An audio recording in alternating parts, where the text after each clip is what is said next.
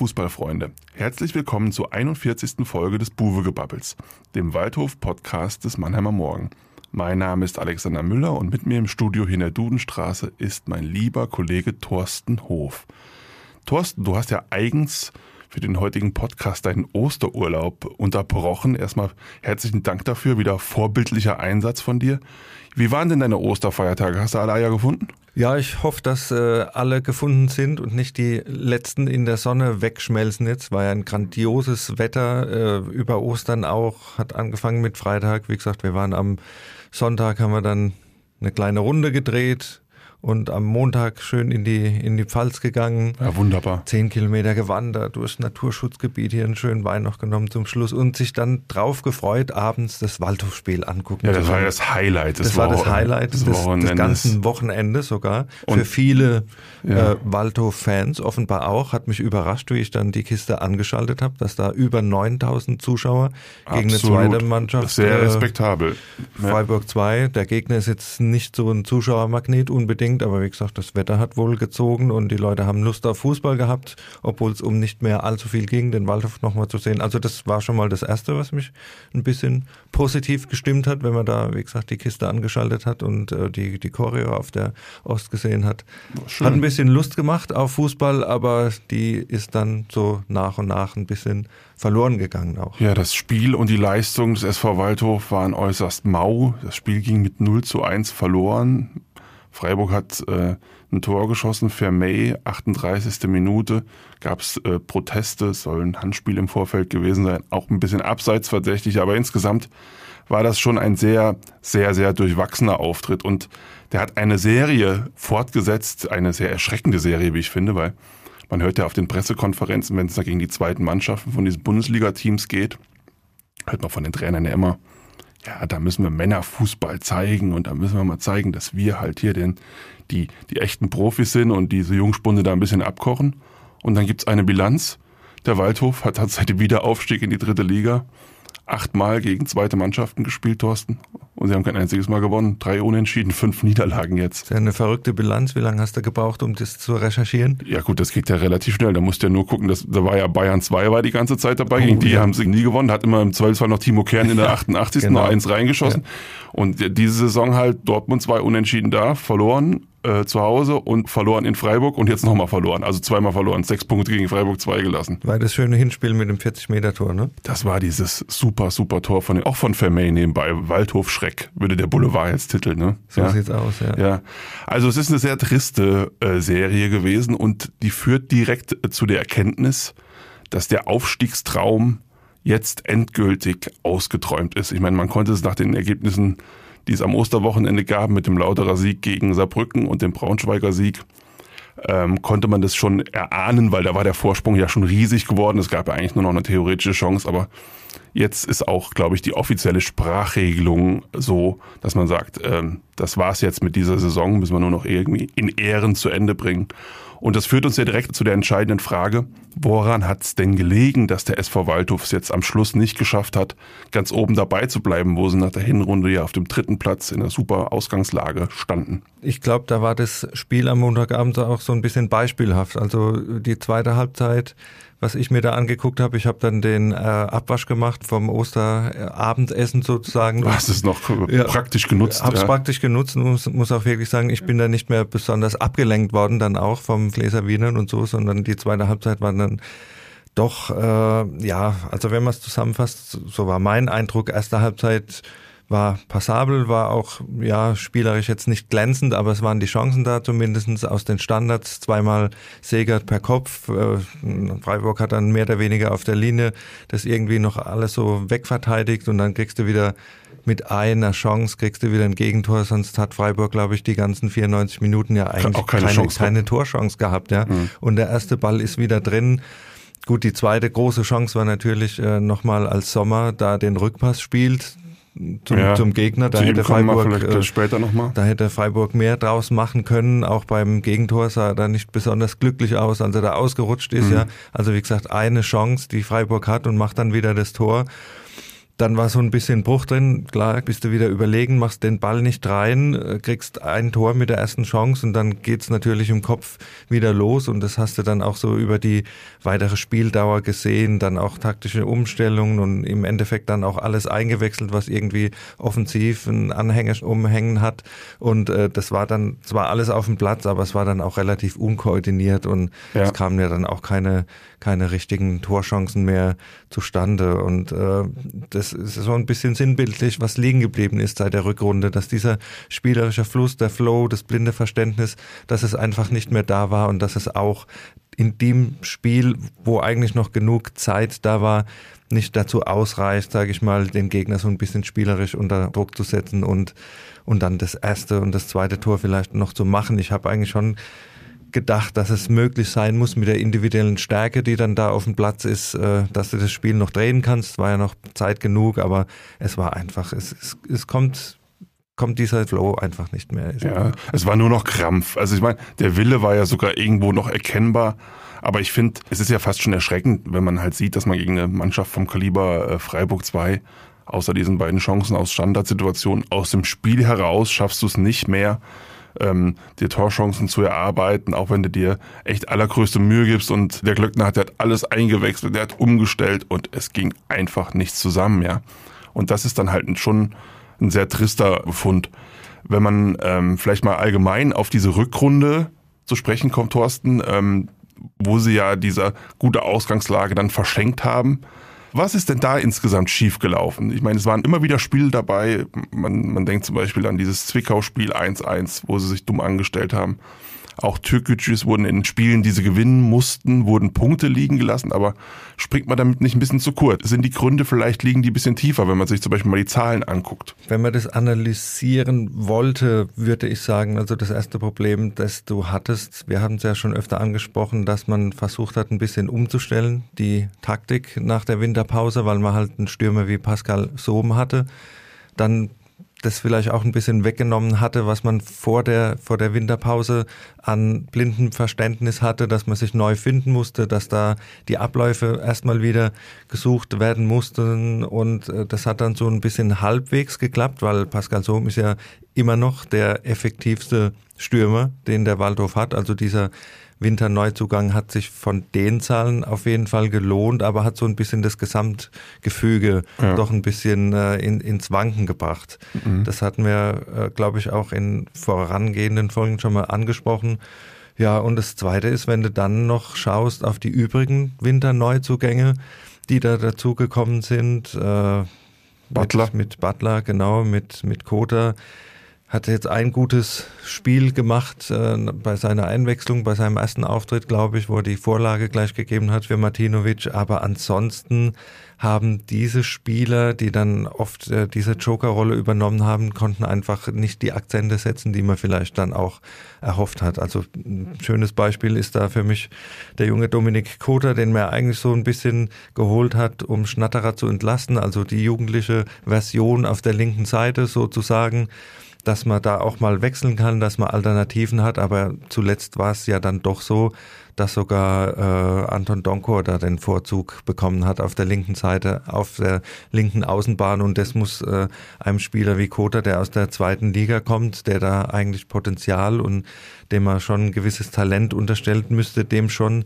zu denken geben, dass er dann nicht die erste Variante ist, sondern dass da auf jemand zurückgegriffen wird, der vielleicht äh, seine Stärken eher hinten auf der Verteidigerposition hat, mit Anlauf kommt, haben wir, glaube ich, auch schon öfter mal gesprochen, der jetzt nicht so der klassische Linksaußenspieler ist in, in, in 4-4-2, aber dass Kota dann, wie gesagt, hinter Donkor dann nochmal kommt, ist ja dann auch schon ein bisschen enttäuschend und äh, müsste. Nach seiner Einwechslung hat er halt auch gezeigt, warum er da hinten dran ist. Also ich meine, die Leistung war ja, ähm, die war ja wirklich schwach. Ja, das war ja, war ja waren viele Unsicherheiten dabei. Ja. Klar, ich das, das sind die Dinge nicht so eingespielt, aber so, so eine gewisse Ballsicherheit oder Passsicherheit, was da auch gestern oder am Montagabend da generell vermisst hast, da hat er sich so ein bisschen mit eingereiht und da ja, da, da habe ich mir eigentlich schon ein bisschen, bisschen mehr erwartet. Also ja. es hat, ist so ein bisschen, dass wir einen Bruch hatten und dass dann auch die Winterneuzugänge jetzt nicht die Verstärkungen waren,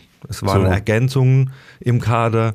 Du hast jetzt den Kader ein bisschen breiter gestellt, aber es hat den Kader jetzt unbedingt nicht weiter nach vorne gebracht, dass es sich Für Butler gilt, was wir zu Kota gesagt haben, natürlich erst recht. Weil also am Montagabend äh, da im Karl-Benz-Stadion das, das Wort rum, da hätte man genauso gut den Kevin Coffey zurückholen können. Der Spruch zeigt ja auch schon, wie enttäuschend seine, seine Auftritte waren. Er hatte hier Corona, aber er, man muss sagen, er, er hat hier nie ein ein Bein auf den Boden bekommen. Ganz, ganz schlicht und ergreifend, ja. Ja, wobei die Ansätze sind da, er ist ein unheimlicher Athlet, er hat einen Antritt wie noch was, aber da, da stimmt Ja, Thorsten, aber wenn, aber wenn du, wenn du einen Artikel schreibst und ich sagte hinterher, da, das, da waren zwei, drei gute Ansätze drin, das, da weißt du auch, wie meine Bewertung dieses Artikels dann ausfällt. hä? ja, also, wie, wie sonst immer, sagst du ja auch. nee, sonst bin ich ja eigentlich immer ganz nett, ganz nett. So die, Ja, wie gesagt, Ansätze reichen Ja. halt in der dritten Liga nicht. Wenn du vorne nochmal mit reinstechen willst, dann muss da mehr kommen und die Quote ist halt, wie gesagt, auch bei null und ja.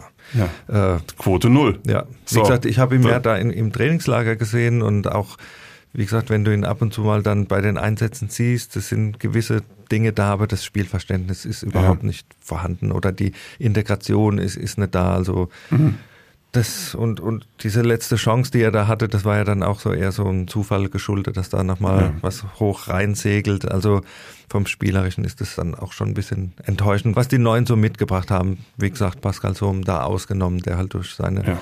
individuelle Klasse da schon ein bisschen herausragt, aber jetzt auch gegen Freiburg hast du ihn eigentlich auch nicht gesehen, was damit zu tun hatte, dass spielerisch da wenig Ja. nach vorne ging, leider. Aber augenfällig ist ja auch, dass viel weniger Tore geschossen werden als in der Hinrunde. Ich meine, wir haben jetzt, ich glaube, in der Rückrunde 16 Tore, in der Hinrunde hatten wir 29. Das ist schon ein erheblicher Abfall. Riesenabfall. Da Riesenabfall. brauchst Personen, Gesichter, die für diesen Abfall natürlich stehen, sind Marc Schnatterer und Dominik Martinovic, die im neuen Jahr, ich glaube, Schnatterer hat ein Tor, eine Vorlage, Martinovic hat, glaube ich, ein Tor nach zehn Toren im alten Jahr. Das ist natürlich auch, das, das sind natürlich dann auch die Formkrisen, die du dann in so einer Crunch-Time einfach nicht gebrauchen kannst. Du brauchst dann halt die Leute, deine Leistungsträger, die brauchst du in Topform. Das war Martinovic auch verletzt. Schnatterer ist nicht mehr der Jüngste, da muss man dem vielleicht auch mal so eine Selle äh, verzeihen. Aber ich meine, dann kommt dann in Summe das zustande, was dann jetzt die Tabelle aussagt. Und die Tabelle sagt einfach aus, der Waldhof ist jetzt Siebter. In der Rückrundentabelle ist der Waldhof sogar nur Zehnter. So, und das sind einfach mal die Fakten. Das ist einfach biederer Durchschnitt in der Rückrunde gewesen. Da kann man auch das Spiel, mangelnde Spielglück, da waren auch Spiele dabei. Ich erinnere mich auch an das Braunschweig-Spiel. Es geht 0-3 am Ende aus. Aber natürlich ist es so, wenn da das 1-0 fällt, wo Marcel Kostli dann da für eine Abseitssituation sorgt, weil er den Ball noch reinschießen will. Du weißt es nicht. In der dritten Liga ist es so eng und eine 1-0-Führung verändert die Statik des ganzen Spiels. Also es stimmt schon, das hört sich immer nach einer Floskel an, wenn die dann sagen, wir hatten kein Matchglück, aber manchmal war das natürlich schon so, ja. Ja, wobei ich denke, es hat sich über die Saison dann auch ein bisschen ausgeglichen, auch mit den Elfmetern, die gegeben wurden, die nicht gegeben wurden, die berechtigt waren, die nicht berechtigt waren. Da waren schon einige Möglichkeiten da, wo man dann von dem Spielglück in Anführungszeichen hätte Ja. profitieren können. Ja. Also es daran festzumachen, ist vielleicht auch ein bisschen zu kurz Gesprungen. gesprungen. Aber wie gesagt, wir haben ja darüber auch schon gesprochen. In den Duellen mit den direkten Konkurrenten hat der Waldhof halt nicht punkten können jetzt in der 1860 in der ausgenommen, ne? Ja, aber da auch Abstriche, wie gesagt, 60 war ja da in der Verfassung, die Hm. äh, sehr bescheiden war, Corona-bedingt, wenn die mit der vollen Kapelle antreten. Ist so. Muss man auch sehen, wie es dann ausgeht. Aber wie gesagt, es waren genug Möglichkeiten da, nochmal den Sprung nach vorne zu machen. Aber mein Eindruck ist, dass der Kader dann einfach nicht ausgeglichen genug war, dass du von der Bank jetzt nicht nochmal was reinwerfen konntest, was dich wirklich nach, nach vorne bringt, dass du dann auch Verletzungen hattest wie Lebo, der jetzt am Montag ja. wieder gefehlt hat, wo es dann natürlich hieß, äh, die Muskelverletzung ist erst nicht so schlimm, dann in Saarbrücken war er dabei, jetzt hat er wieder gefehlt. Das sind halt lauter so Dinge, die dir dann im Ende reindrücken und äh, wo du dann den Schritt nicht, nicht machen kannst. So. Die Qualität im Kader, das ist natürlich die eine Frage, ja. Die andere Frage ist, welchen Anteil hat denn der Trainer? Man merkt schon, es gibt die Debatte um seine Vertragsverlängerung, die ja jetzt ähm, vertagt worden ist. Unsäglich, ja. Ja, und die unsägliche Debatte, sagst du, ähm, und er wird jetzt in jedem Fernsehinterview, äh, wird der arme Patrick Löckner gefragt, ja, was ist denn jetzt mit dem Vertrag und wann wird's denn verlängert? Und gestern hat dann der Rudi Bommer auch nochmal gesagt, so geht man mit, mit den Leuten nicht um. Da müssen, müssen eigentlich im Dezember klare Fakten geschaffen werden. Entweder immer von dem Trainer überzeugt oder nicht. Ja, jetzt die große Frage. Die Stimmung dreht sich ja auch ein bisschen. Es gibt auch ähm, echt deutlich vernehmbare Kritik an Klöckner. Auch so leise Klöckner-Rausrufe waren da am Montagabend schon zu hören. Welchen Anteil hat er denn? Taugt er denn als Sündenbock? Das ist natürlich eine sehr interessante Frage, wo man einen ganzen Podcast alleine mal drüber, drüber machen könnte. Ja? ja also du stimmt. kannst jetzt, du kannst es rein analytisch betrachten und du sagst, äh, was spielt der Waldhof für eine Runde? Er spielt die beste Drittliga-Runde eigentlich seit dem Aufstieg, ja, jetzt mal ganz nüchtern betrachtet. Es ist aber natürlich auch so eine Frage des Trends und das haben wir eben auch angesprochen, was ist nach der Winterpause passiert und du musst natürlich im Hintergrund immer das große Ziel der Vereinsführung haben, dass im nächsten Jahr der Aufstieg gelingen soll. Jetzt äh, spricht im Moment wenn du dir den Trend anguckst, ist natürlich nicht allzu viel dafür, dass der große Push, der große Euphorie äh, Bogen jetzt gespannt wird Richtung Sommer und das im Juli dann angegriffen werden kann. Also wenn das jetzt tatsächlich so weitergehen sollte, wie gesagt, das war jetzt schon sehr ernüchternd, das 0-1 gegen Freiburg. Jetzt hast du nächste Woche oder am nächsten Samstag hast du Osnabrück, die im Aufwind sind, die nach oben noch können. Wenn du da auch wieder als Verlierer vom Platz gehst, dann, dann trudelt es jetzt so ein bisschen aus und dann sind es natürlich alles keine Bewerbungsschreiben, auch wenn am Ende die beste Saison des SV Waldorf in der dritten Liga stehen sollte. Ja. Da geht es um Stimmung halt auch ein bisschen, was, was einfach transportiert wird. Und wenn das jetzt so austrudelt und alle sagen, ja gut, wir lassen es jetzt laufen und da ist kein Feuer auf dem Platz und an der Linie, dann wird es natürlich schwierig, da jetzt noch ein bisschen äh, Tempo draufzugeben auf, auf diese Diskussion und da werden die Argumente dann natürlich auch ausgehen. Dieses Thema führt uns direkt zu unserer Lieblingsrubrik, die drei Fragezeichen. Und wir fangen an mit dem Flop der Woche. Thorsten, wir haben gerade über den Trainer Patrick Löckner gesprochen.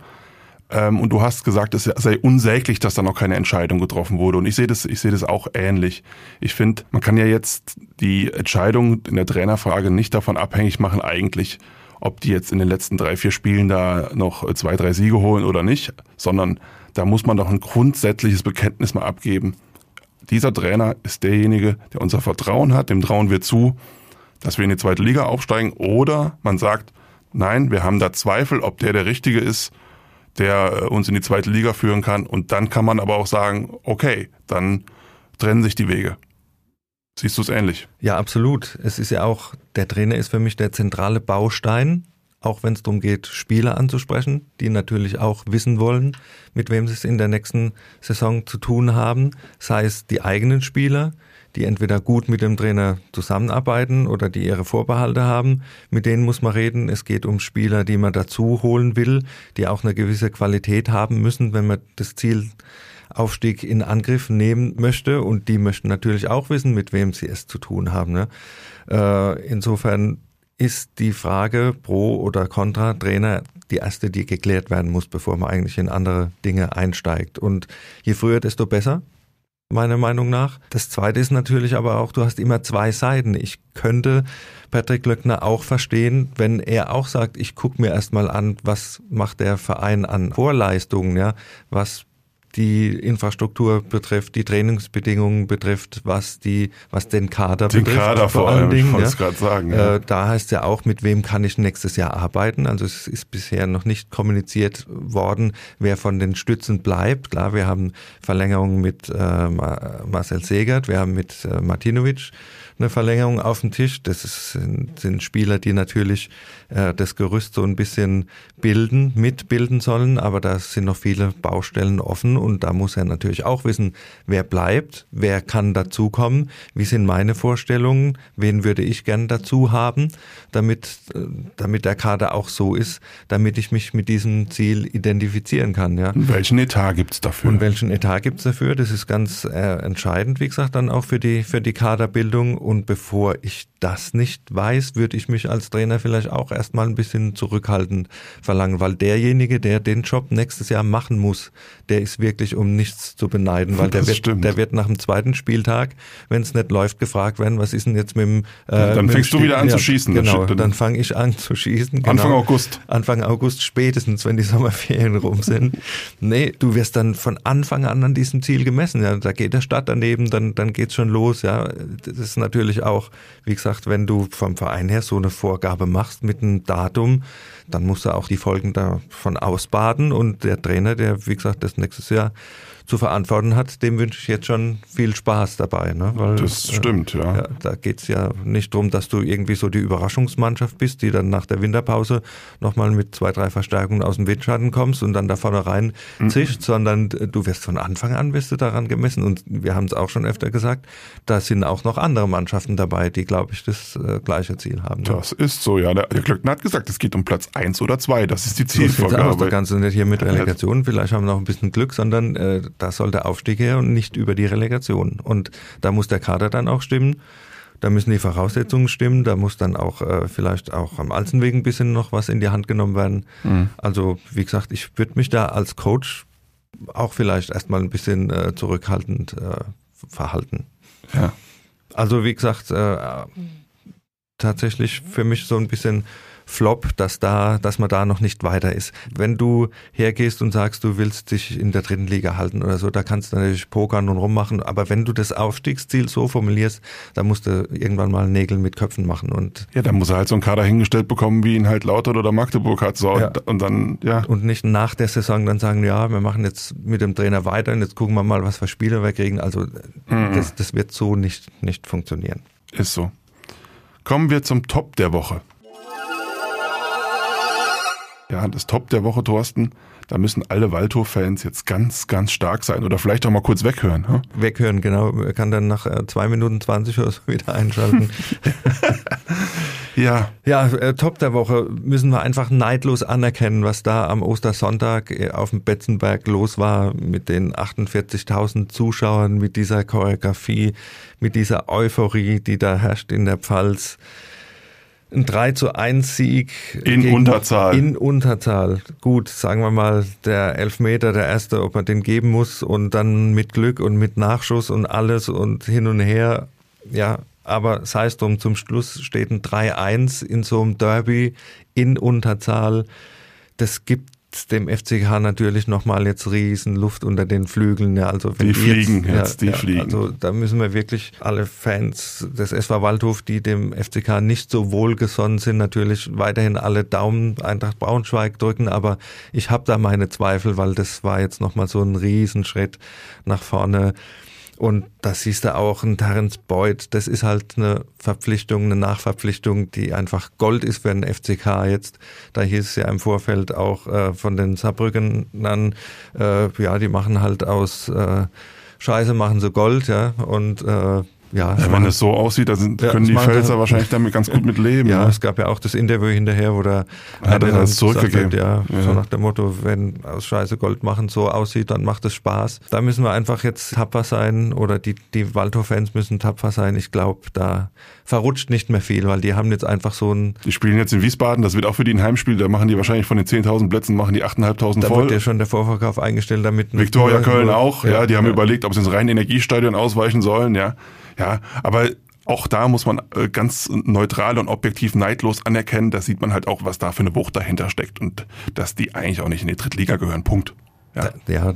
Das ist so. Die Mentalität, die die jetzt da äh, erweckt haben, die ist einfach äh, ja. sensationell und ja, da muss man einfach auch ein bisschen ohne Neid es vielleicht anerkennen. Vielleicht, wie gesagt, rutscht, rutscht noch irgendwas aus, aber ich, ich glaube es eh nicht. Also, das wäre ja dann bitter, wenn sie aufgestiegen wären, dann hätten die Waldhöper ja in sechs Derbys es nicht geschafft, mal eins zu gewinnen. Ne? Das wäre dann auch ein bitterer Befund nach dieser Saison, ne? muss man auch sagen. Ja. Müssen wir einfach anerkennen, Top der Woche, ja. der FCK gegen Saarbrücken 3 zu 1. Kommen wir zum Kuriosum der Woche.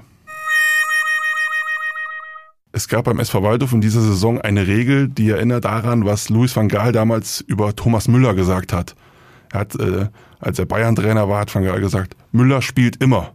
So, und beim Waldhof war, hieß es, Schnatterer spielt immer. Von Anfang an. So.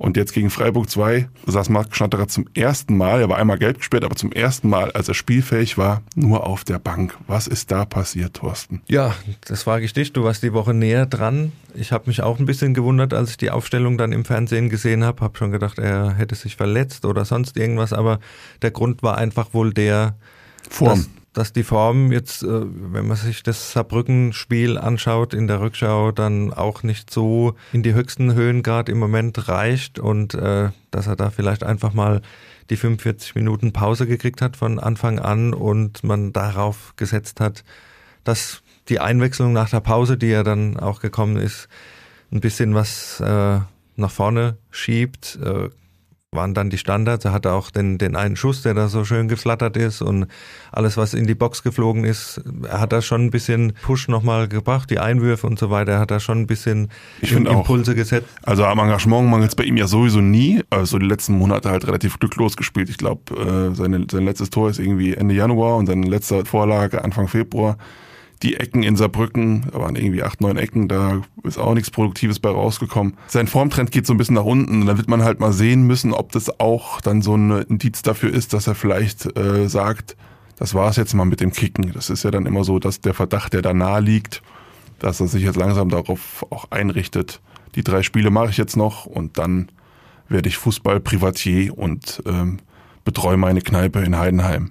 Wir erinnern uns. Man kann das so interpretieren. Ich denke auch die, die familiäre Situation, wie gesagt, jetzt Vater geworden mit 36, da hast du vielleicht auch mal andere Dinge im Kopf und siehst dann auch, dass Fußball nicht alles ist, dass es wichtigere Dinge gibt, dass du dich auf gewisse Dinge konzentrieren musst und ja.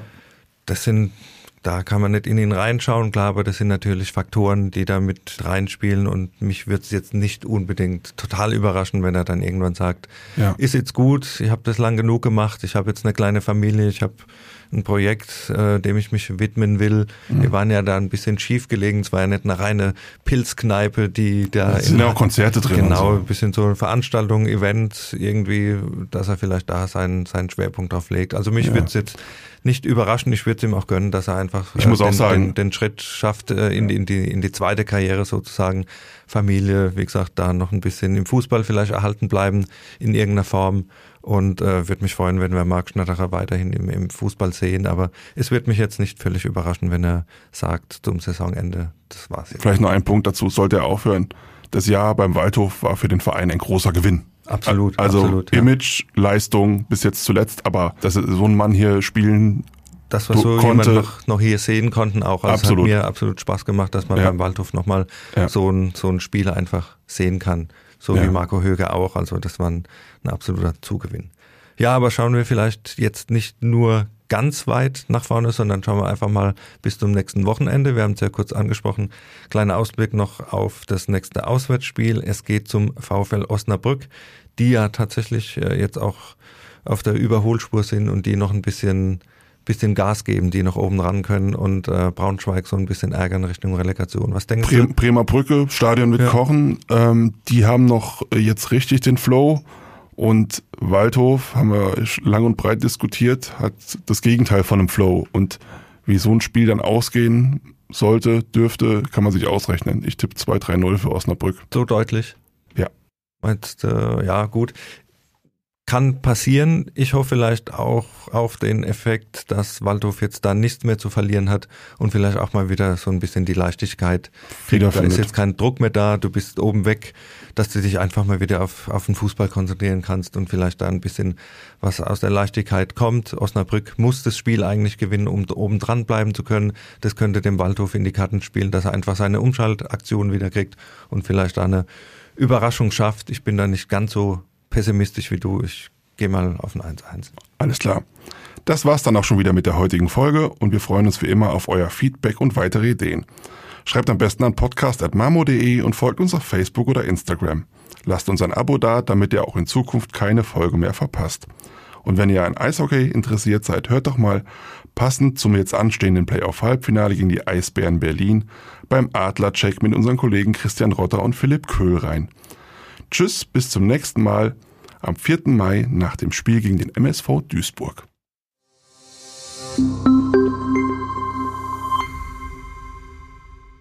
Ein Podcast des Mannheimer Morgen.